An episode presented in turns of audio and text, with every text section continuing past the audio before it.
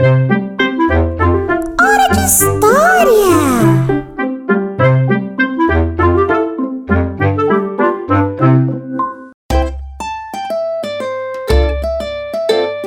Ei, amiguinho, você conhece a Silvia?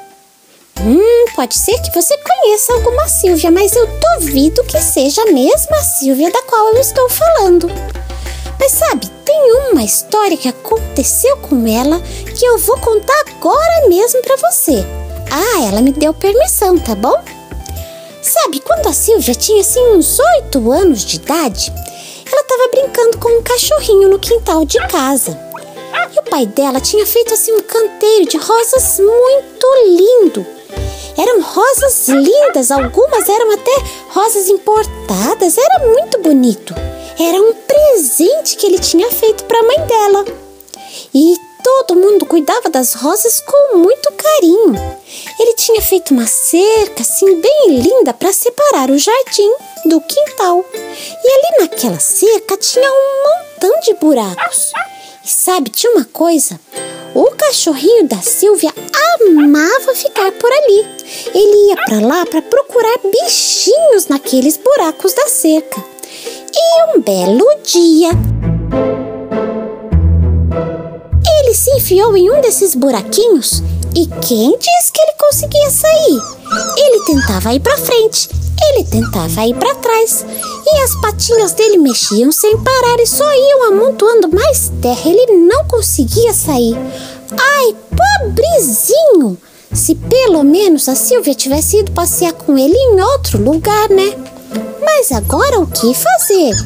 Ai, o Totó tava lá preso. Ai, eu já tinha contado para você que o nome dele era Totó? Se eu não tinha falado, agora eu tô falando.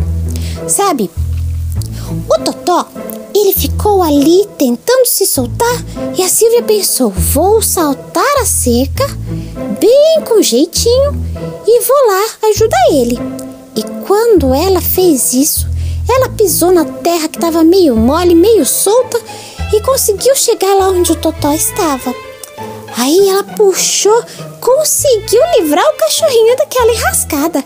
Aí ele ficou tão feliz, ele até saltou de alegria. Mas sabe de uma coisa? Quando ela olhou para o canteiro de rosas, tava tudo bagunçado, destruído. E vocês nem imaginam, tinha uma rosa lá que era a mais bonita de todas. Era uma rosa raríssima que o papai tinha conseguido de um colecionador de rosas da região. E a rosa estava toda estraçalhada. E ela ficou pensando: ai, o que, que eu vou fazer agora? Ai, ai, ai. E sabe o que aconteceu? Ela pensou assim: eu já sei. Falou pro papai que foi o Totó, que ele que inventou de ali andar pelas rosas e que bagunçou tudo. Aí não vai acontecer nada comigo, afinal de contas ele estava lá também, né? E aí ela ficou pensando e pensando: ai, será que faço isso? Mas isso é mentira. Fui eu que pisei no canteiro. Ai, o que, que eu faço? O que, que eu faço? De repente, ela viu que o papai vinha chegando. E nem deu tempo de pensar mais nada, ela já começou a falar. E ela disse assim: Ai, papai, me desculpa, me perdoa. Eu cheguei perto do canteiro das rosas para ajudar o Totó que tinha ficado preso num buraco e acabei quebrando seu roseral mais raro. Ai, papai, por favor, me perdoa.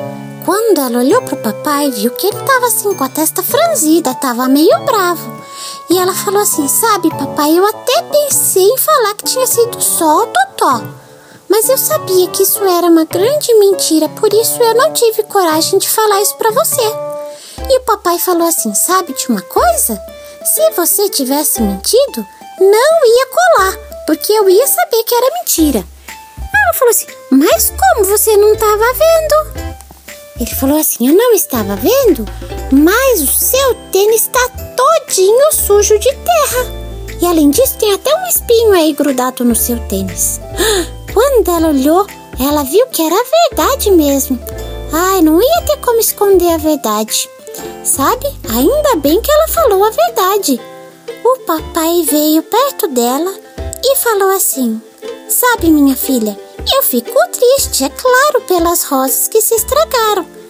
Mas eu fico feliz em saber que eu tenho uma filha que fala a verdade. Isso me deixa muito feliz, muito orgulhoso de saber que você é uma menina que não mente. E aí o papai abraçou ela e deu um grande beijo. Sabe de uma coisa? Falar a verdade é muito importante. Quando a gente mente, a gente está enganando, na verdade é só a gente. Porque todo mundo uma hora vai descobrir.